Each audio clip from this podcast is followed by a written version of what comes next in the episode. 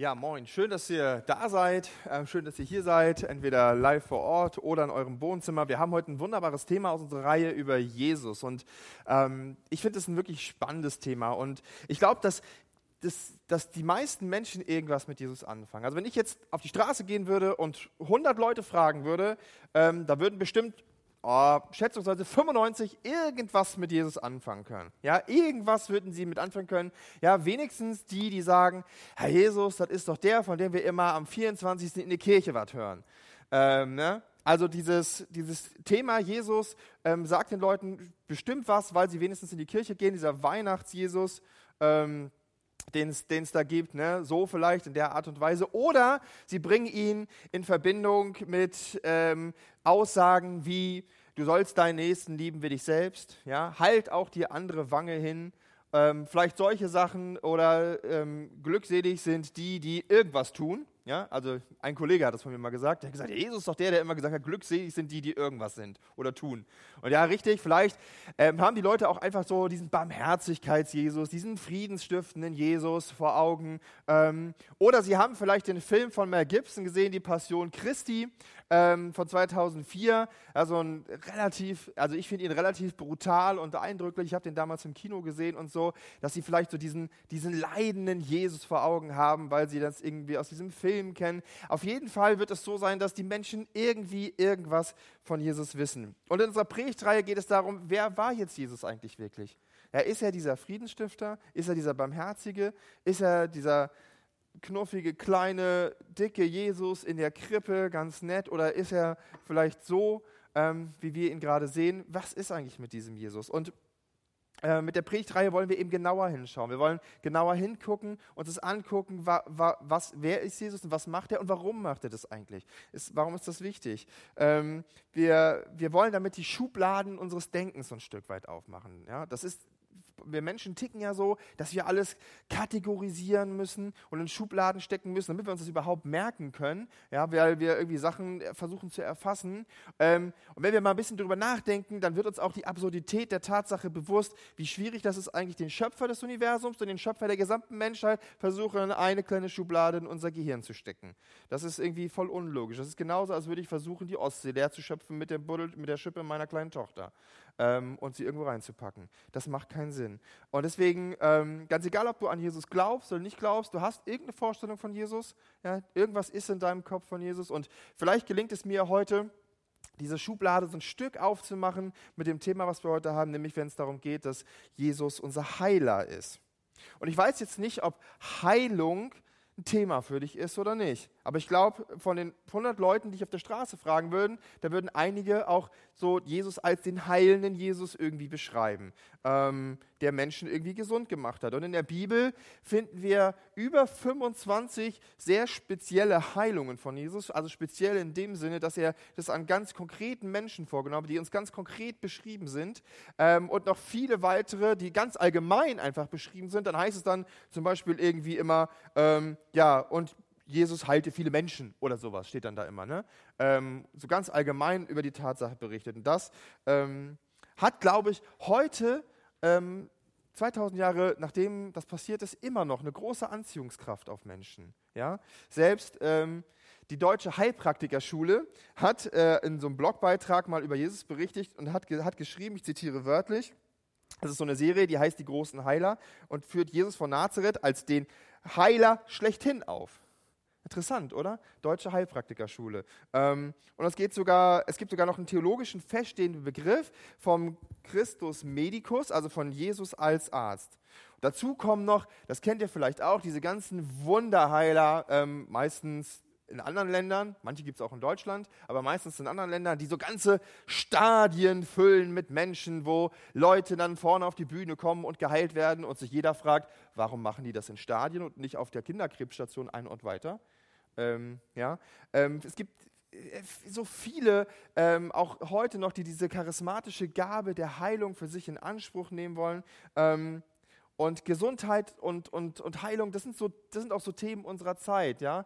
Ähm, viel mehr als das vor vielen Jahren noch so der Fall war. Also, und dabei ist Gesundheit ja nicht nur was Passives, also was frei von Krankheiten ist, sondern viele verbinden ja mit Gesundheit heute zum Beispiel auch ganz, ganz aktive Sachen wie Fitness zum Beispiel, ja. Wer fit ist, ist gesund, ja. Und wer, das verbinden wir heute damit. Das ist so ein Thema und ja, viele versprechen sich eben auch von dem Glauben an Jesus Heilung für ihr Leben, äh, egal in welcher Form. Und wir wollen uns heute einen, einen, Text anschauen. Das ist leider nur ein kleiner Ausschnitt, den wir uns anschauen können aus der Bibel, ähm, wo Jesus um Heilung geht. Wenn du eine Bibel hast, schlag mal auf, Markus Kapitel 2 ab Vers 1. Ja, wir können, wie gesagt, leider nicht keinen Rundumschlag machen. Schaffen wir einfach nicht zum Thema Heilung. Aber ich lade dich ein, es selbst zu tun. Ja, wenn du eine Bibel hast, selbst nachzuschauen, selbst nachzulesen und dich mit dem Thema Heilung zu beschäftigen, ähm, dann kriegst du auf jeden Fall einen guten Überblick. Wir gucken uns heute eine Stelle an, die aber ganz wichtig ist, weil sie einige coole Prinzipien ähm, beschreibt, was unser Verständnis von Jesus als den Heiler ein bisschen prägt. Ähm, von daher herzliche Einladung dazu. Der Bibeltext. Einige Tage später kehrte Jesus nach Kapernaum zurück. Die Nachricht von seiner Ankunft verbreitete sich schnell in der ganzen Stadt. Es dauerte nicht lange, da war das Haus, in dem er wohnte, von Besuchern überfüllt, sodass kein einziger mehr Platz hatte, nicht mal draußen vor der Tür. Und er verkündigte ihnen Gottes Wort. Da kamen vier Männer, die einen Gelähmten auf einer Matte trugen. Es gelang ihnen aber nicht, durch die Menge zu Jesus vorzudringen, deshalb deckten sie das Dach einfach über ihm ab. Dann ließen sie durch die Öffnung den Kranken auf seiner Matte hinunter. Als Jesus ihren Glauben sah, sagte er zu dem Gelähmten, mein Sohn, deine Sünden sind dir vergeben. Unsere Geschichte spielt in einer kleinen Stadt namens Kapernaum. Hebräisch heißt das übrigens Kfar Nahum, was so viel übersetzt heißt wie Nahums Dorf, also das Dorf, wo ein Prophet aus dem Alten, also nach dem, dass es benannt wurde nach einem Propheten aus dem Alten Testament. Ja, und das war so ein Fischerdorf in Galiläa im, im Norden. Ich hoffe, man kann das irgendwie erkennen. Es ist so winzig, dass ich so einen fetten roten Pfeil ranmachen musste, ähm, damit man das überhaupt auf der Karte sieht. Es ist ein ganz kleines Dorf, wie gesagt, im Norden von Israel am Nordufer vom See Genezareth. Und Kapernaum, kleiner Side-Fact, ist halt der, äh, der der Heimatort von Petrus und seinem Bruder Andreas und von Johannes und Jakobus und auch von Levi, dem Zollbeamten. Alles Jünger von Jesus, also seine Nachfolger, seine Schüler. Ja? Und Jesus ist in dieser Stadt gar kein Unbekannter. Warum? Er war nämlich schon mal da. Vor unserem Abschnitt, im ersten Kapitel, war er schon mal da. Ähm, er, ist, er ist sogar das Gegenteil von unbekannt. Er ist sogar bekannt wie der sprichwörtliche bunte Hund in diesem Ort. Ja? Warum? Warum ist er so bekannt und warum ist er so berühmt? Was hat er getan? Genau, er hat geheilt. Ja? Ähm, Markus, der Autor des Evangeliums, stellt uns Jesus als einen vollmächtigen Prediger oder Lehrer vor, der Menschen heilt. Ja? Und das machte ihn so berühmt, ja, dass es im, im, im ersten Kapitel vom, äh, oh, da habe ich einmal da habe ich die falsche Stelle angegeben, das ist Markus Kapitel 1, Vers 45 muss das sein. Ähm, da heißt es nämlich, dass Jesus sich bald in keiner Stadt mehr öffentlich zeigen konnte ähm, und sich nur noch an abgeschiedenen Orten aufhielt. Aber auch dort strömt die Menschen von überall her zu ihm. Also ähm, das finden wir im ersten Kapitel, da hat Jesus da war Jesus schon so berühmt geworden, dass er quasi nirgendwo mehr gehen und stehen konnte, ohne dass die Leute ihn angeschnackt haben. Und dann kehrt er aber, wie gesagt, nachdem er dann, dann weggegangen war, mal aus Kapernaum, um auch in anderen Dörfern und Städten zu predigen, kehrte er dann wieder zurück nach Kapernaum und vermutlich in das Haus von Petrus, in dem er sich jetzt befindet. Wir wissen es nicht ganz genau, ist auch nicht klar. Aber es spricht sich auf jeden Fall in Windeseile herum, dass eben Jesus wieder da ist. So viele Leute kommen, dass überhaupt kein Platz mehr im Haus ist. Äh, und die Leute versucht haben, sogar von draußen zuzuhören, aber irgendwann war das halt voll. Das, was Jesus zu sagen hatte, war so anziehend und das war so gut, dass die Leute ähm, er ihm quasi die Tür einrannten. Ein anderer Evangelist, der Lukas zum Beispiel, der Lukas schreibt im Kapitel 5, Vers 17 von der gleichen Begebenheit. Ich hoffe, jetzt habe ich den Text richtig, genau. Ähm, da heißt es sogar, dass die Leute aus ganz Galiläa und Judäa und sogar aus Jerusalem hergekommen sind. Ähm, und die heilende Kraft des Herrn ging von Jesus aus. So berühmt war Jesus. Jesus wird uns in beiden Evangelien, sowohl in dem Evangelium von Markus als auch in dem Evangelium ähm, äh, von, von Lukas, als ein, ein vollmächtiger Lehrer, aber auch als ein heilender Jesus vorgestellt, der, zu dem die Menschen kommen, um gesund zu werden. Klammer auf, das Wort Evangelium bedeutet gute Nachricht oder frohe Botschaft, ja, die frohe Botschaft von, von Gott und von Jesus, Klammer zu. Ja? Also Jesus ist bekannt, weil er gut predigen kann und weil er Menschen heilt. Das sind zwei wichtige Sachen. Und das erwarten die Leute irgendwie auch von ihm, die dann zu ihm kommen, dass er irgendwie beides macht. Und deswegen kommen auch diese vier Männer mit dem Gelähmten zu ihm. Ja, die erwarten, dass Jesus ihn irgendwie gesund macht. Und ähm, ich finde das immer wieder bemerkenswert, wenn man diesen Text liest, dass diese vier Freunde das überhaupt machen, weil ich finde, es ist überhaupt keine Selbstverständlichkeit, dass, also zumindest in meiner Lebenswelt ist es keine Selbstverständlichkeit, dass sich Menschen, dass sich Freunde, die nicht zur Familie gehören, sich um jemanden kümmern, der krank ist. Oder, ja, also der irgendwie nicht gesund ist. Ähm, das ist vielleicht, vielleicht ist es bei dir und vielleicht ist es in der Welt der Bibel eine Selbstverständlichkeit. In meiner Lebenswelt ist es überhaupt nicht selbstverständlich. Und ich denke dann immer so, der Gelähmte, das muss auch so ein voll netter Typ gewesen sein. Weil stellt euch mal vor, wenn der Gelähmte so jemand wäre, der total verbittert, total gekränkt und total ja, schlecht gelaunt ist, weil er eben vielleicht auch krank ist, was man ja auch nachvollziehen könnte. Aber ganz ehrlich, das, das macht das Leben, würde das Leben der Freunde ja nicht leichter machen. Ja? Der, das, die hätten ja gar keinen Bock mehr, sich vielleicht um den zu kümmern. Und deswegen finde ich, kann man diese Leistung, also deswegen vermute ich einfach, dass der Gelähmte einen echten, also wirklich mit seiner Krankheit, mit seiner Lähmung ähm, auf eine ganz positive Art und Weise umgeht, so sehr, dass sich trotzdem weiterhin Leute um ihn kümmern, seine, sogar seine Freunde um ihn kümmern, weil interessanterweise steht ja nicht, dass seine Familie ihn bringt, sondern seine Freunde. Und ähm, diese Stelle zeigt mir einfach, wie wichtig Freunde im Leben sein können. Und es zeigt mir auch, wie wichtig es ist, gut mit seinen Freunden umzugehen. Und ich wünsche mir einfach, dass ich mit meinen Freunden auch so umgehe, dass sie, wenn es notwendig ist, mich auch mal zu Jesus tragen. Spätestens vielleicht, wenn sie meinen Sarg schultern. Das wäre mir wichtig. Und das ist vielleicht auch eine Frage für dich. Wie gehst du mit deinen Freunden um? die du hast, vielleicht in der Gemeinde, vielleicht auch außerhalb der Gemeinde. Bist, bist, du, bist du freundlich zu deinen Freunden? Ähm, würdest du sagen, dass sie, wenn du in Not gerätst, dir helfen? Und wenn du diese Frage mit Nein beantworten würdest, dann, ähm, ja, dann sollten wir uns vielleicht mal überlegen, wie wir besser mit unseren Freunden umgehen können. Was wir tun können, damit Freundschaften länger halten, ähm, damit sie uns auch in schweren Stunden beistehen können. Die Dramatik der Geschichte auf jeden Fall, die ist klar. Die vier Freunde bringen einen Gelähmten ähm, zu Jesus, wollen ihn zu Jesus bringen, aber sie kommen nicht durch, weil so viele Menschen da sind. Das ist eigentlich die Oberfrechheit schlechthin, finde ich, an diesem Text. Da, da ist jemand, der ist krank, der braucht ganz offensichtlich die Hilfe von Jesus, ja, und keiner lässt ihn durch. Es eigentlich ein Unding. Ne? Also es ist eine Oberfrechheit. Ich finde das jedenfalls furchtbar, dass sie keinen Platz machen. Aber auch da erweist sich die starke Freundschaft dieser fünf Freunde als so tragend, weil sie eben nicht sagen, hey, sorry Mann, ey, wir haben es versucht, aber es ist so voll, wir kommen nicht durch, tut mir echt leid, aber wir sind ja deine Kumpels. ähm, machen sie nicht, sondern sie machen etwas, was vielleicht, also was zumindest heute sehr ungewöhnlich ist. Ja? Sie machen etwas, was man vielleicht gar nicht machen darf. Ja? Sie beschädigen einfach das Eigentum eines anderen.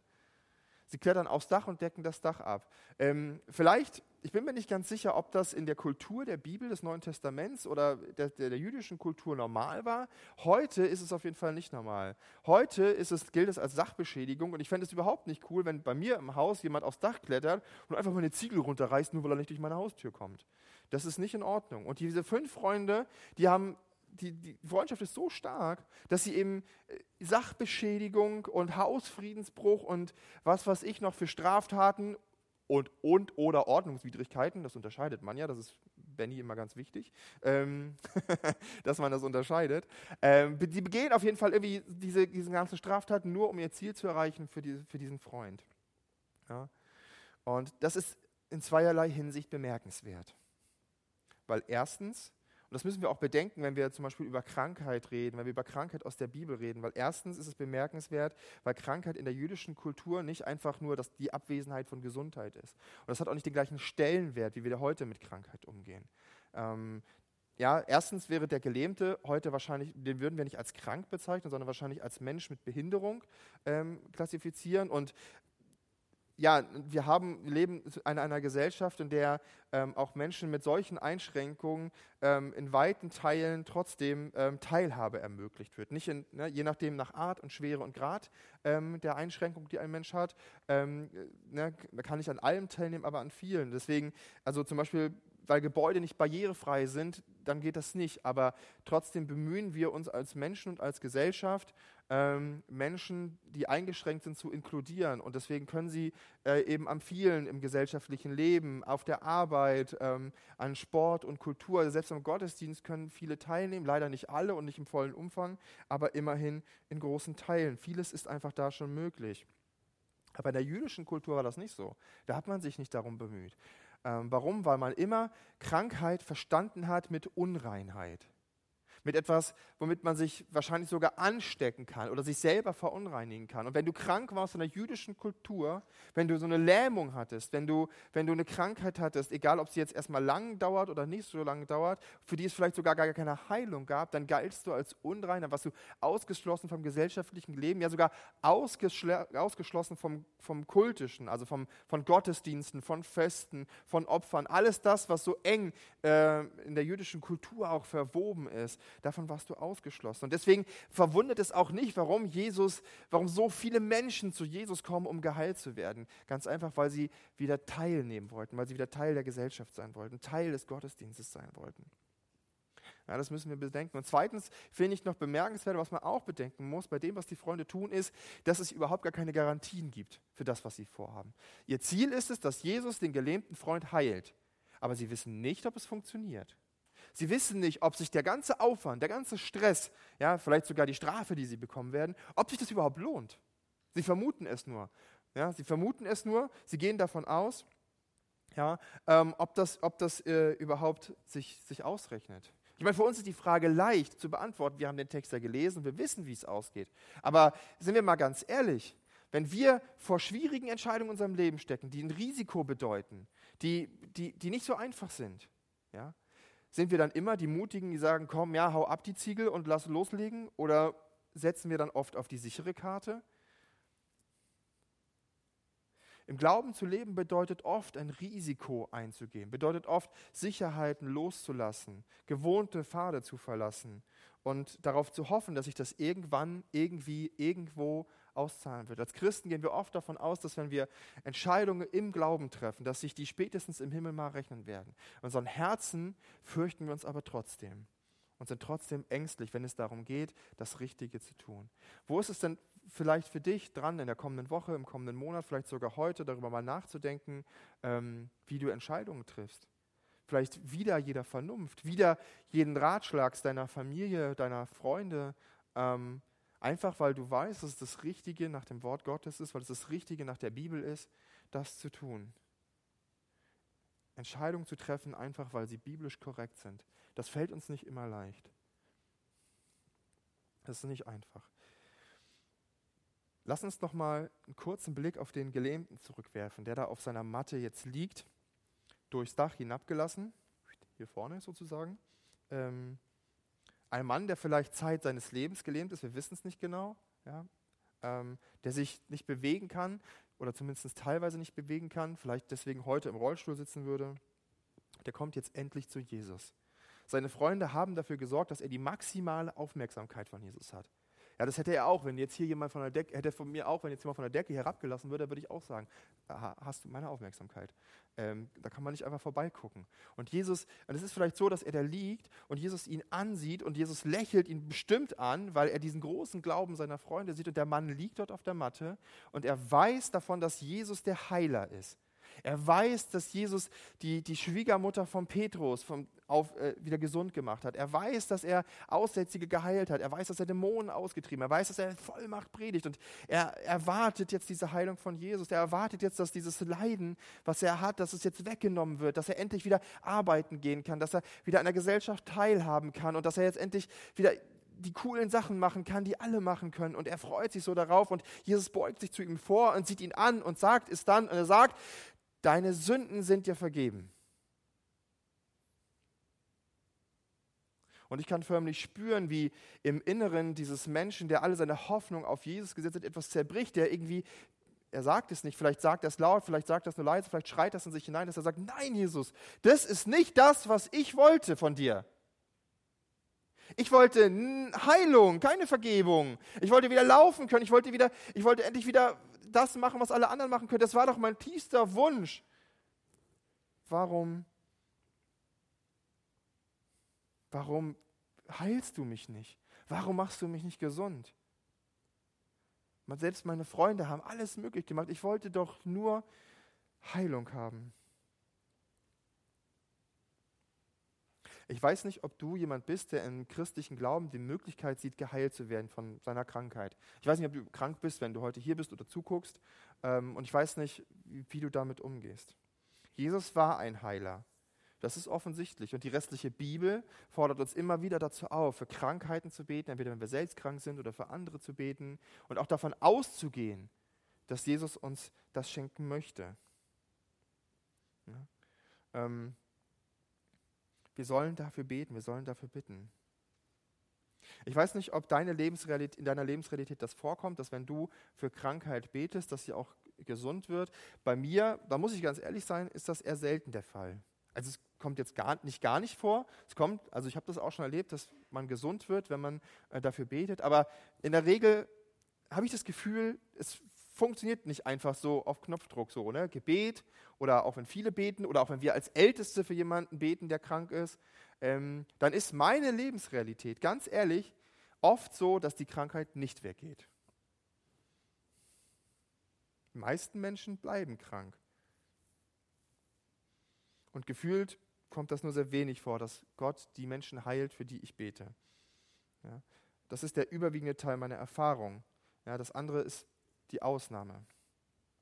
Und ich frage mich dann immer, woran liegt das? Habe ich nicht genug Glauben? Bin, ich nicht gläubig genug? Ja? Glaube ich da nicht fest genug dran? Es gibt Menschen, die behaupten das, keine Frage. Ja, oder bin ich einfach vielleicht nicht fromm genug? Ja, ist mein Lebensstil vielleicht nicht so genau so, wie die Bibel das hat und muss ich mich vielleicht mehr anstrengen, damit ich besser bin vor Gott und das funktioniert? Oder mag Gott mich einfach nicht? Kann ja auch sein. Ja, wenn, so ein bisschen so wie meine Kinder, wenn die was nicht bekommen, ähm, ja, dann denkt, also dann ist es manchmal so, dann sind die wütend, ja, und dann fällt schon mal das Wort, Papa, du magst mich ja gar nicht. Ja, weil sie, keine Ahnung, den Berliner nicht bekommen, den es beim Bäcker gerade gibt. Oder die Kettensäge, die ich gerade in der Hand habe, als ich Holz gemacht habe. ähm, keine Ahnung, ja, verschiedene Sachen. Ähm, vielleicht mag Gott mich ja einfach gar nicht. Vielleicht bin ich ja so schlecht, dass Gott mich nicht leiden kann. Vielleicht lese ich zu wenig Bibel oder ich bete zu wenig oder was weiß ich. Und vielleicht kennst du diese Fragen auch. Vielleicht ist es bei dir ganz genauso, dass du sagst, hey, warum funktioniert das nicht? Und vielleicht ist es bei dir nicht Krankheit, vielleicht ist es der Job, den du nicht bekommst oder ähm, die Beziehung, die du nicht haben kannst oder das Haus oder, keine Ahnung, das Auto oder ich weiß es nicht. Es ist ja nicht nur so, dass es immer um Gesundheit geht. Ja. Warum ist das eigentlich so, dass Gott nicht das erfüllt, wofür wir wirklich und ernstlich beten, wofür wir vielleicht sogar in Gemeinschaft beten, wofür wir lang anhaltend beten, vielleicht über viele Jahre. Warum ist das eigentlich so? Ja. Ähm, es ist keine einfach zu beantwortende Frage, aber was man machen kann ähm, oder wie man damit umgehen kann als Christ, um Heilung zu beten und keinen zu erleben, das möchte ich heute von jemandem erzählen lassen, den das praktisch betrifft. Ich bin ja relativ gesund, aber ich habe Mina gebeten, einmal nach vorne zu kommen, kurz nach vorne, genau, ähm, weil sie eine Betroffene ist. Und sie kann ähm, vielleicht am besten das sagen, wie es ist, wenn man lange krank ist und nicht so richtig gesund wird. Hi Mina, schön, dass du da bist. Hi. ähm, voll cool, dass du dich bereit erklärt hast, mit uns darüber zu sprechen. Vielleicht magst du uns ganz kurz am Anfang sagen, was, was ist los mit dir? Ja, was ist ähm, los in Bezug auf Krankheit? Ähm, ich weiß nicht, manche wissen es schon. Ich bin mittlerweile zweifach chronisch krank. Das äußert sich so, dass ich jeden Tag ständig Schmerzen habe. Teilweise sind die so stark, dass ich nicht vom Sofa, Sofa hochkomme oder kaum vom Sofa hochkomme, mich durch den Tag quäle und abends einfach sage, Gott, danke, dass dieser Tag vorbei ist, danke, dass ich das geschafft habe. Ähm, es kommen weitere Symptome hinzu, wie Müdigkeit oder Schwächeanfälle, wo ich mir so denke, ich bin Anfang 20, für die, die es nicht wissen, das ist irgendwie nicht so ganz normal, das fühlt sich nicht ganz so schön an. Ja, und praktisch im Alltag äußert sich das dann so, dass ich richtig auf Pausen brauche. Ohne Mittagsschlaf geht eigentlich schon gar nichts mehr mittlerweile. Ich bin viel auf Hilfe angewiesen, gerade auch von Benny, meinem Mann, der mir echt im Haushalt auch viel helfen muss. Und ähm, ich muss auch echt oft Veranstaltungen absagen, verschieben, gerade auch Verabredungen. Das hat einige auch schon getroffen, dass ich irgendwie eine halbe Stunde vorher dann absage, weil ich einfach merke, eine Schmerzattacke kommt, ich kann mich nicht bewegen. Ich bin leider heute einfach zu nichts mehr fähig. Also es ist eine große Herausforderung, auf jeden Fall seinen Alltag so gestalten äh, zu müssen. Und ähm, ist ja eine spannende Frage, wie gehst du damit um, wenn du jetzt äh, als Christ für Heilung betest, für diese Krankheiten, die du hast und offensichtlich bis jetzt ja noch keine Heilung erlebt hast? Wie, wie gehst du damit um? Was macht das mit dir? Ja, das sind, es gibt verschiedene Phasen oder ich oder Benny und ich, wir haben verschiedene Phasen erlebt. Am Anfang bin ich in ein totales Loch gefallen. Also mir wurde wurden so viele menschliche Perspektiven genommen, als der Arzt meinte, wir können da nicht wirklich was für tun, man kann es nicht heilen, ähm, Schmerzmittel helfen bei mir nicht, sie müssen damit einfach leben, sie müssen leben, damit umzugehen. Und am Anfang habe ich noch gedacht, Gott, das kann nicht dein Plan sein, das kann nicht dein Wille sein. Wir haben richtig, richtig viel dafür gebetet, auch viele hier aus der Gemeinde und unsere Familie hat dafür gebetet und es ist einfach nichts passiert. Und irgendwann ist dann aus dieser Verzweiflung so ein bisschen eine Resignation oder eine Annahme geworden, dass ich gesagt habe, okay, es gehört jetzt einfach alles dazu das bin jetzt halt irgendwie ich, das ist ein Teil von mir. Und ähm, nach dieser Annahme kamen auch Stück für Stück immer mal wieder auch so positive Phasen, gerade auch wenn es mir besser geht, dass, dass auch so eine Neugier kommt, dass ich eben sage, okay, Gott, wir haben dafür gebetet, du nimmst es nicht weg und dann hast du was Größeres damit vor. Und das ist auch so das, woran ich mich klammer, dass ich sage, Gott, du willst das gebrauchen. Ich weiß noch nicht genau wie, aber ich freue mich drauf, wenn ich es vielleicht spätestens irgendwann im Himmel von dir höre, warum du das gemacht hast. Ja. Würdest du sagen, das hat was mit dir als Mensch gemacht? Also ja, bist du ein anderer Mensch vielleicht durch deine Krankheit geworden oder wärest du ein anderer Mensch, wenn du diese Krankheit nicht hättest oder diese Krankheiten? Ja, definitiv. Also ich war früher immer ein Mensch. Ich habe, äh, wie man so schön sagt, auf jeder Hochzeit mitgetanzt. Ich habe mich in allen Projekten engagiert. Ich habe neben der Schule noch Ehrenamt gemacht, mich viel mit Freunden getroffen, alles organisiert, was mir irgendwie vor die Füße fiel. Und es war gar kein Thema. Ich musste nicht mehr schlafen als jeder andere Mensch auch. Und es, es lief einfach alles. Und ähm, diese Krankheit hat mich eben total ausgebremst. Ich muss jetzt viel mehr gucken, welche Projekte kann ich wirklich annehmen, wo kann ich mich wirklich rein investieren, mit welchen Leuten oder besser gesagt, mit wie vielen in der Woche kann ich mich überhaupt noch treffen. Ich habe jetzt letztes Jahr in meinem äh, Praktikum leider feststellen müssen, dass ich mit Anfang 20 einen Vollzeitjob nicht packe. Das äh, ist nicht drin, das wird wahrscheinlich auch nie drin sein. Ähm, ja, und grundsätzlich muss ich mir einfach viel, viel mehr Ruhephasen gönnen. Ich kann nicht nach Hause kommen und gleich weitermachen und abends auch noch auf eine Veranstaltung gehen. Das geht leider einfach alles nicht mehr. Ja. Und, ähm, was würdest du sagen, wie beeinflusst es deine Beziehung zu Jesus, dass du dauerhaft krank bist und eben nicht geheilt bist? Total. Also ich, ich kann dankbar sagen, dass ähm, ich Jesus kennengelernt habe, bevor die Symptome anfingen. Also ein halbes Jahr, nachdem ich mich bekehrt habe, fingen die Symptome an. Ein Jahr später kam die erste Diagnose. Das heißt, ich habe Jesus in diesem ganzen Prozess miterleben dürfen und er hat mich sehr echt durchgetragen. Ich war nicht immer freundlich zu ihm, das muss ich auch zugeben. Ähm, ich habe das auch nicht verstanden. Ich war auch böse, aber ich habe mich nie von ihm abgewandt, wofür ich mega, mega dankbar bin. Und ich merke dadurch, dass ich jeden Tag mindestens fünfmal an meine körperlichen Grenzen komme, dass Jesus ein viel, viel größeren Part in meinem Leben spielt, als wenn einfach alles laufen würde. Dass ich viel öfter wieder merke, ich bin menschlich begrenzt, ich bin einfach echt abhängig von ihm. Und einfach auch dadurch, dass wir, ähm, ich alleine oder auch wir in der Ehe, immer wieder gucken müssen, was ist dran, was können wir machen, wo müssen wir, wo muss vielleicht Benny auch für mich zurückstecken, damit es irgendwie funktioniert, dass wir Jesus viel mehr fragen, dass wir viel mehr aussortieren, nicht die Dinge, auf die wir Bock haben oder auf die wir nicht Bock haben, sondern wir fragen Jesus wirklich, Jesus, was ist dran? Nicht immer natürlich, das muss ich auch dazu sagen, aber wir merken, dass, es, dass Jesus eine viel, viel größere und zentrale Rolle in unserem Leben spielt, weil er einfach so präsent ist. Ja. Eine letzte Frage habe ich noch, die vielleicht auch für viele von euch interessant ist, die ich mich immer frage, wenn, wenn jemand, also wenn es einfach nicht funktioniert, das, was, was, was wir einfach glauben, ähm, würdest du sagen, dass, oder kannst du trotzdem Jesus vertrauen, dass er es gut mit dir meint? Jein. Also ich habe ein wirklich ein Grundvertrauen, das kann ich sagen, dass Jesus es gut mit mir meint und dass es irgendwie zum Besten dienen wird. Wenn es dann so um konkrete Schritte geht, die ich ihm irgendwie abgeben muss, gerade auch mit den Krankheiten, dann fällt es mir schon irgendwie oft schwer, einfach weil ich mir nicht vorstellen kann, wie er das jetzt letztendlich zu meinem Besten lenken könnte, dass ich so eingeschränkt bin oder so. Ich kann es mir nicht vorstellen und da fällt es mir echt schwer, aber ich bin so dankbar, dass ich das jetzt in äh, den letzten fünf Jahren, die es jetzt schon geht, echt schon einige Male erleben durfte, wie Jesus mich zwar nicht geheilt hat, obwohl viele dafür beten, obwohl auch die Ältesten schon bei mir waren und für mich gebetet haben, dass Jesus einfach praktisch bei mir ist und mir praktisch ermöglicht, eben doch Teil dieser Gesellschaft zu sein. Irgendwie vielleicht noch zum Abschluss zwei, drei Beispiele. Wer uns schon mal besucht hat, Jesus hat uns eine Wohnung geschenkt, die ist fünf Minuten zu Fuß von hier. Das heißt, Gemeinde ist für mich ein Kraftauf Kraftaufwand, den ich leisten kann, wenn es mir nicht zu schlecht geht. Wir haben jetzt den Livestream. Ich bin mega dankbar für eure Arbeit, weil ich auch, wenn ich nur, nur noch auf dem Sofa liege, echt dabei sein kann. Ähm, er hat mir eine Ehe geschenkt. Benny kannte mich schon, als ich noch agil war und alles machen konnte.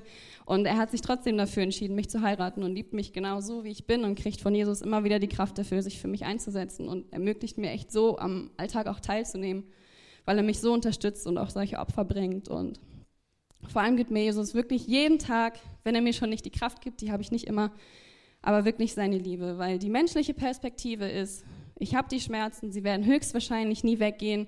Die Einschränkungen, die ich habe, die man mir nicht ansieht, kann mir keiner nehmen.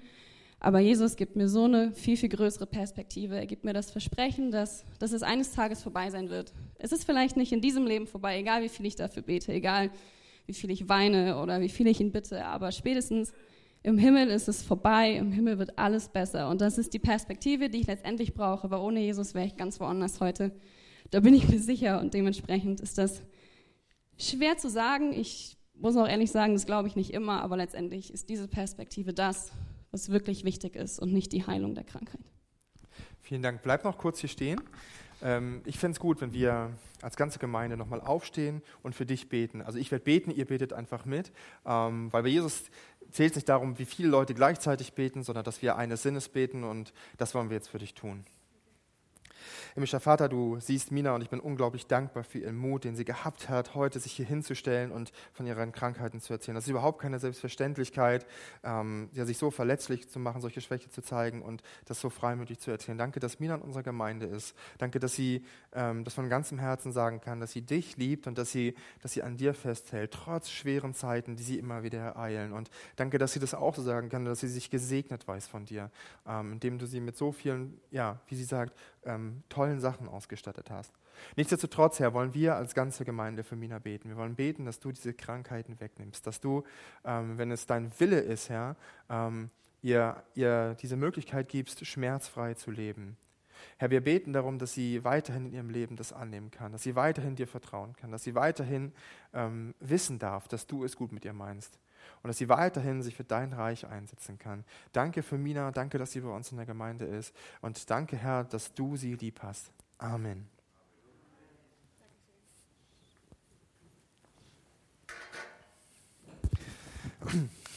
Ja, vielen Dank, Mina. Es, äh, genauso wie ich es gerade gebetet habe, ich finde es voll stark, dass du das mit uns geteilt hast. Und es ist überhaupt keine Selbstverständlichkeit, ähm, dass du das gemacht hast. Ähm, und ich finde es unglaublich bereichernd, das von jemandem zu hören, der wirklich genauso wie der Gelähmte einfach äh, ja, in dieser Situation steckt und der nicht weiß, äh, wie es weitergehen soll. Aber Jesus weiß, was der Kranke und vielleicht viele von uns, die krank sind, gar nicht wissen. Ähm, nämlich, dass es oft ein viel größeres Problem gibt. Der, der Gelähmte sieht ja nur seinen Gesundheitszustand. Ähm, und er sagt ihm, äh, und Jesus sagt ihm, hey, ich verstehe dein Problem, ja, ich verstehe, dass du dein Problem hast. Ich habe dein Leiden gesehen, aber zu dem komme ich gleich. Erstmal geht es um was Wichtigeres, ähm, nämlich dein Hauptproblem. Und er sagt, du musst verstehen, dass dein Hauptproblem nicht eben das Leid ist, nicht das Gelähmtsein ist, sondern dein Hauptproblem ist die Sünde in deinem Leben. Das klingt vielleicht jetzt hart, aber es ist trotzdem wahr. Es ist trotzdem richtig. Ja, deswegen bin ich umso dankbarer für das Zeugnis von Mina, die, da, die, die uns einfach gezeigt hat, dass man trotz Leiden und trotz Krankheit ähm, da eine ganz positive Einstellung zu Jesus haben kann und vor allem sich selbst und Gott ins richtige Verhältnis setzen kann. Das gelingt den meisten Menschen nämlich nicht. Ähm, wenn die Bibel von Sünde spricht, dann meint sie nicht nur die bösen Dinge, die wir machen, das Lügen oder ähm, unsere Begierden oder unsere ja, Selbstsüchtigkeit oder was auch immer, wenn die Bibel von Sünde spricht, dann meint sie etwas viel tiefgreifenderes. Ähm, Sünde bedeutet letztlich, dass ich in einer Welt, in der ich lebe, die Gott gemacht hat, ihn ignoriere. Indem ich sage, es ist mir, ich bestimme mein Leben selbst und mir redet da keiner rein. Niemand darf mir sagen, was ich zu tun habe. Ich bestimme selbst, was ich tue. Und Jesus konfrontiert den Gelähmten eben mit seiner Sünde. Ähm, er konfrontiert ihn mit seiner Rebellion, ähm, mit seinem Hauptproblem und sagt ihm zugleich, du kommst zu mir, damit ich dich gesund mache. Aber damit gehst du nicht tief genug, weil du hast die Tiefe deiner Sehnsüchte, deines Herzens gar nicht erfasst. Du verstehst sie gar nicht. Wer krank ist, wie in diesem Fall der Gelähmte, der wünscht sich ja nichts sehnlicher. Das, also der Herzenswunsch von dem Gelähmten ist auf jeden Fall wieder laufen zu können, sich wieder bewegen zu können. Und es ist auch nur natürlich und überhaupt nicht falsch. Das Problem dabei ist, dass wir glauben, dass das die Lösung von all unseren Problemen wäre, wenn wir nur endlich diese Krankheit loswerden würden, wenn wir endlich wieder gesund sein würden. Ähm, er setzt, versucht alles auf diese Karte zu setzen und sagt sich vielleicht, hey, ähm, ähm, wenn ich nur wieder gesund wäre, wenn ich, dann könnte ich wieder arbeiten, dann könnte ich wieder am gesellschaftlichen Teilleben, dann, dann, dann bräuchte ich nicht mehr hier liegen und dann könnte ich meinen Freunden vielleicht endlich ihre Liebe, die sie zu mir haben, zurückzahlen, dann könnte ich wieder selbst für mich sorgen, dann, dann wird alles gut und alles wird besser und irgendwie ähm, dieser Herzenswunsch führt dazu, dass alles andere ringsherum verblasst. Die Dinge verblassen, die wir uns vielleicht wünschen. Wie glücklich wir dann wären, wenn alles normal wäre. Ja? Und die Möglichkeiten, die wir erst für Gott hätten, also wenn du Christ bist, also wenn wir Christen sind, argumentieren wir oft so, wenn, wenn wir nur jenes oder welchen Herzenswunsch erfüllt bekommen, wie, wie, wie, wie viele Möglichkeiten wir erst im Reich Gottes hätten, was dann gehen würde. Ja, so argumentieren wir, sagt meistens keiner, aber äh, in uns drin sieht es oft so aus. Ja? Jesus aber sagt dem Gelähmten und damit auch gleichsam uns, ähm, du isst dich. Das ist falsch. Das klingt hart, aber es ist die Wahrheit. Jesus kennt unser Herz und er weiß, ähm, dass dieses, diese Freude, die wir erleben, wenn wir einen Wunsch erfüllt bekommen, vielleicht zwei, drei Wochen, Monate oder Jahre anhält, wenn es was wirklich Großes ist, wie bei dem Gelähmten. Aber es dauert nicht lange, dann werden andere Sehnsüchte, andere Wünsche diese Stelle in unserem Herzen einnehmen. Und die Freude wird verblassen, sie wird vergehen, das Hochgefühl wird abebben und wir werden wieder den gleichen Mangel und den erleben. Wir werden wieder Wünsche haben, die wir nicht erfüllt sehen. Und ähm, ja, die, woran wir einfach merken, dass die Wurzel der Unzufriedenheit unserer Herzen sehr, sehr tief reicht. Äh, es gibt eine Frau, die heißt Cynthia Heimel, das ist eine, eine New Yorker Kolumnistin. Ähm, die hat ganz viele Stars am Broadway kennengelernt, bevor sie Stars geworden sind.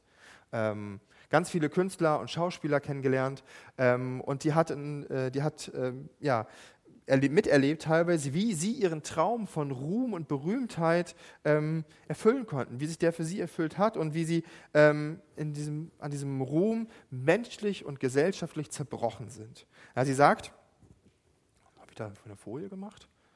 Ähm, genau, sie sagt, ich habe Mitleid, echt. Früher waren sie so nette, umgängliche Menschen, aber jetzt ist ihre Wut furchtbar. Sie waren die, die berühmt werden wollten. Sie arbeiteten und kämpften. Und als sie dann berühmt geworden waren, hätten sie am nächsten Morgen am liebsten eine Überdosis Tabletten geschluckt, weil das Große, für das sie so gekämpft hatten, dieses, diese Berühmtheit, die alles so wunderbar machen und ihr Leben erträglich machen und ihnen persönliche Erfüllung und Glück bringen würde, eingetreten war und nichts anders geworden war. Sie waren immer noch sie selber und diese Enttäuschung machte sie zu unausstehlichen Jammerlappen. Ja, finde ich eine harte Aussage, aber noch viel interessanter finde ich dann den Einsatz, den sie dann etwas später sagt. Ja, den finde ich sehr bemerkenswert. Ähm, er sagt, wenn Gott uns einen richtig bösen Streich spielen will, erfüllt er uns unseren größten Wunsch. Das muss man erstmal durchdenken. Ja, wenn Gott uns einen richtig bösen Streich spielen möchte, erfüllt er uns unseren größten Wunsch. Jesus sagte dem Gelähmten, ich werde dir diesen Streich nicht spielen. Ich werde nicht nur einfach deinen Körper heilen und dich glauben lassen, dass jetzt alles gut wird, dein, weil dein größter Wunsch erfüllt ist. Er sagt, ich gehe tiefer. Die Bibel lehrt uns, dass unser eigentliches Problem darin besteht, dass wir unsere Identität auf etwas anderes aufbauen als auf Jesus Christus. Ja? Ähm, es ist egal, ob es beruflicher Erfolg ist, ob es wie bei dem Gelähmten Gesundheit ist, ob es die Familie ist oder Beziehung oder Geld oder was auch immer. Ja? Wir glauben, wenn wir, wenn wir unsere Ziele erreichen, wenn wir das, was wir uns wünschen, wenn wir das bekommen, ja, wenn mich nur mein Herzenswunsch erfüllt bekäme, ach Jesus, das wäre so toll, dann, dann würde alles gut werden. Und wir erwarten, dass, dass ja, dass durch dieses Erfüllen unserer Wünsche unsere Sehnsüchte gestillt werden, ja, und dass irgendwie wir in so einer rosaroten Glitzerwelt leben und alles toll wird, dass die Enttäuschungen verschwinden, ja, vielleicht das Gefühl von Minderwert, ähm, also ich, ja, ich kenne irgendwie keinen Menschen, der nicht irgendwie an Minderwert leidet, ähm, ähm, dass das alles dann, dass das alles das befreien würde. Ich meine, das sagt keiner so. Ja, wenn du jemanden fragen würdest, ne, ihm so eine Frage stellen, das würde keiner so sagen. Auch wir, auch wir Christen würden das nicht so sagen. Ja? Äh, aber tief in uns drin denken wir oft so und handeln oft so. Und woher weiß ich das? Weil ich erstens es bei mir selber oft feststelle, ja, dass ich denke, auch wenn ich jetzt nur ne, irgendwas hätte, ähm, das neue Haus oder so, weil mein Haus so, so renovierungsbedürftig ist, ähm, dann wird es mir gut gehen. Aber ich erlebe das auch bei vielen anderen, mit denen ich spreche, auch aus der Gemeinde, so, dass sie denken, so, ja, wenn ich nur das und das hätte, so, dann wäre wär ich glücklich. Dann würde es funktionieren. Aber ich stelle immer wieder fest, ja, dass das nicht funktioniert.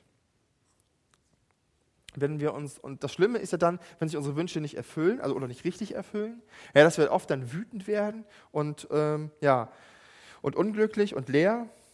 Aber wenn sich unsere Wünsche dann erfüllen, sind wir oft noch schlechter dran als vorher. Dann erleben wir nämlich eine genauso gleiche Lehre, wo wir feststellen, es macht uns gar nicht glücklicher.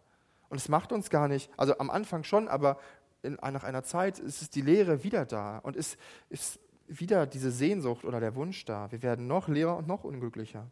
Ja? Timothy Keller schreibt in, der, äh, in, in dem Buch über Jesus, das übrigens gut zur Reihe passt, folgenden Satz. Er sagt, wir haben unseren tiefsten Wunsch pervertiert indem wir ihn zu unserem Heiland gemacht haben. Und jetzt, wo er endlich erfüllt ist, springt er uns an wie ein Raubtier. Ja? Jesus sagt, wenn du mich hast, werde ich dir Erfüllung schenken. Nicht die, ja, werde ich dir Erfüllung schenken, nicht die Erfüllung deiner Wünsche, aber ich werde dir Erfüllung geben. Ja? Und wenn du mich enttäuscht, dann werde ich dir immer wieder vergeben. Ich bin der einzige Erlöser, der das kann. Ich glaube, dass es echt schwer ist, das wirklich zu begreifen. Wir kommen ja oft gar nicht auf die Idee, dass unser Problem oder dass unsere Probleme nicht damit etwas zu tun haben, dass wir uns was wünschen, ja, sondern gerade darin bestehen, dass wir glauben, dass wir nur glücklich werden, dass wir quasi unser Heil darin suchen, in der Erfüllung unserer Wünsche. Wenn wir zu Jesus und ihm sagen, Jesus, das ist mein tiefster Wunsch, dann wird er in der Regel antworten und sagen, ja, das ist aber noch nicht tief genug. Wir müssen tiefer gehen. Es gibt einen äh, C.S. Lewis, ist ein Autor, der hat äh, mehrere Bücher geschrieben, ähm, unter anderem ähm, eins äh, aus der, aus der, aus der Narnia-Reihe. Ähm, das heißt Die Reise auf der Morgenröte, beziehungsweise in der Erstauflage heißt es noch Ein Schiff aus Narnia. Ist das hier. Der hat das mal ganz toll illustriert in, in diesem Buch, finde ich. Und zwar geht es um diesen Buch um einen Jungen, der hat einen total umgänglichen Namen und heißt Eustachius. Ähm, und Eustachius ist so ein richtiges Ekelpaket. So ein, ein kleines, richtiges Ekelpaket. Also ähm, ganz furchtbarer Mensch, der wird von allen gehasst und der hasst auch alle und der findet alle blöd und alle tun ihm leid und er ist eine Petze, er petzt immer alles aus von anderen, deswegen kann ihn auch keiner leiden und er kann auch niemanden leiden. Auf wundersame Weise landet er auf einem Schiff, das auf großer Fahrt ist. Ähm, und irgendwann kommt dieses Schiff an eine Insel und Eustachius macht einen Landgang, einen Rundgang um diese Insel und findet eine Höhle. In dieser Höhle ist ein Schatz. Ja, Gold, Diamanten, so alles. Und Eustachius feiert das richtig. Er freut sich richtig darüber. Er denkt so, boah, jetzt bin ich reich. Und weil er so ein kleines, fieses Ekelpaket ist, ist sein zweiter Gedanke sofort, ähm, jetzt kann ich es allen heimzahlen. Jetzt bin ich reich, jetzt habe ich Macht, jetzt können alle, die mich beleidigt haben, die mir auf die Füße getreten sind, die mich geärgert haben, jetzt werden, dies, werden die alle ihr Fett wegbekommen. Und weil es spät am Abend ist und der Schatz groß ist, legt Eustachius sich auf diesen Schatz und schläft ein. Blöd nur, dass er nicht weiß, dass es ein Drachenschatz ist. Ja? Und weil es ein Drachenschatz ist, schläft er mit Drachengedanken im Herzen ein und als er aufwacht, ist er ein Drache geworden groß, hässlich, furchterregend und ja, einfach ein widerliches Geschöpf. Und es ist so, dass ihm keiner helfen kann und sie erst checken die, die anderen an Bord auch gar nicht, dass es Eustachius ist, später schon, aber keiner kann ihm helfen. Er kann sich nicht zurückverwandeln, es funktioniert einfach nicht und er wird wahrscheinlich den Rest seines Lebens alleine auf dieser Insel als Drache zurückbleiben müssen. Und er ist furchtbar unglücklich und in diesem Moment kommt der große Löwe Aslan. Und Aslan führt ihn zu einer Quelle und er sagt ihm, du musst dich ausziehen. Und Eustachius begreift erst gar nicht, äh, was er tun soll. Später dann steckt er es schon. Ähm, und er beginnt zu begreifen, dass er die, die, Drachenhaut ausziehen soll. Also fängt Eustachius an, ja, mit den Klauen so an den Schuppen äh, zu kratzen und zu beißen und zu nagen. Und tatsächlich löst sich diese Haut Stück für Stück ab. Und nach einer ganzen Weile hat Eustachius sich aus dieser Drachenhaut gepellt sozusagen und freut sich schon, nur um in den, in den Teich zu sehen und festzustellen, oh, da ist ja noch eine zweite Drachenhaut darunter. Also wiederholt er den Vorgang und wiederholt ihn ein drittes Mal. Aber es nützt alles nicht. Es ist immer noch mehr Haut darunter. Schließlich sagt der Löwe, hm, dann werde ich dich wohl ausziehen müssen. Und ich lese das jetzt mal vor, was dann hier steht. Ich hatte ziemlich große Angst vor seinen Tatzen, das kann ich dir sagen. Aber ich war inzwischen völlig verzweifelt. Deshalb legte ich mich einfach flach auf den Rücken und ließ ihn machen. Der erste Riss war so tief, dass ich dachte, er ginge mir bis ins Herz.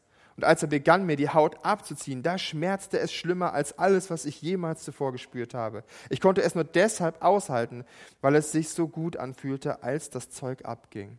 Weißt du, es ist so, wie wenn man eine Wunde den Schorf abreißt. Es tut weh, wie verrückt. Aber es ist schön, wenn es dann vorbei ist. Also zog er das schreckliche Zeug einfach ab, so wie ich dachte, ich hätte es dreimal vorher schon getan. Bloß hatte es da nicht wehgetan. Jetzt tat es aber furchtbar weh. Und da lag ich auf dem Gras ähm, und nur war, war diese Haut, sehr, da lag diese Haut nun auf dem Gras, nur war diese Haut sehr viel dicker und dunkler und warziger als die vorherigen, die ich ausgezogen hatte.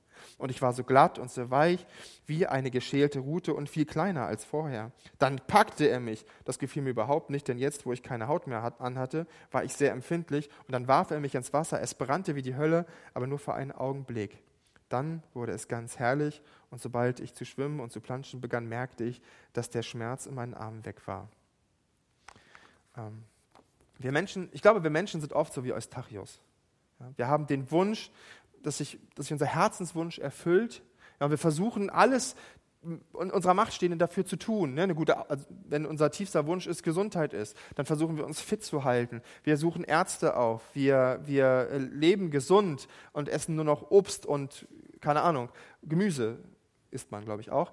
Ähm, wir, wenn wir einen guten Job wollen, machen wir eine gute Ausbildung. Wir, wir arbeiten hart, machen Überstunden. Wenn wir die große Liebe wollen, lesen wir uns Bücher an und melden uns in Foren und Chats und was weiß ich nicht alles an. Wir versuchen unseren Wunsch zu erfüllen und uns gleichsam dabei selbst zu erlösen und selbst äh, merken wir gar nicht, wie, wir das, wie das nur Kratzen an der Oberfläche ist.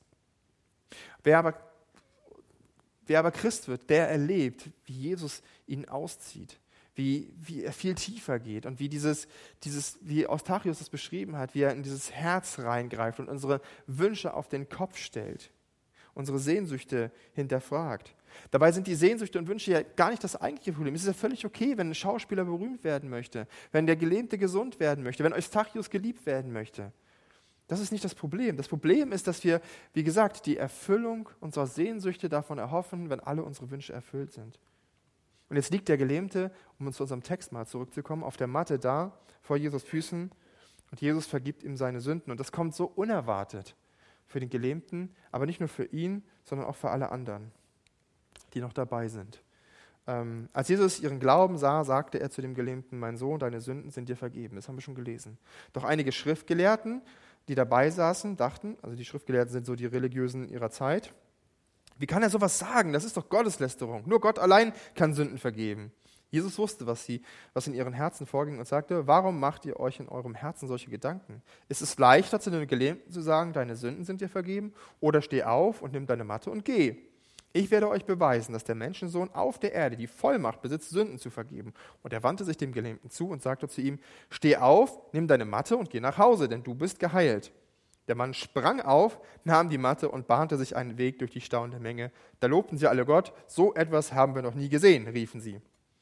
Ja, ich kann den Gelähmten echt verstehen, der sagt so, der wahrscheinlich ganz enttäuscht war, als Jesus ihn nicht geheilt hat. Und als er dann geheilt war und gemerkt hat, dass es funktioniert, dass er schnell das Weite sucht, damit es ja nicht rückgängig gemacht wird. Ähm, ich kann das irgendwie nachvollziehen. Ähm, aber